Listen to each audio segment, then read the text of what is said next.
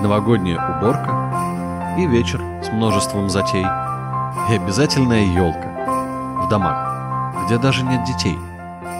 И я сочувствую сегодня друзьям, обиженным судьбой, всем тем, кто вечер новогодний не видит елки пред собой.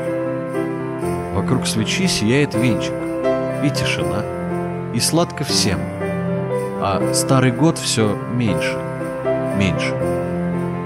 Вот уж нет его совсем.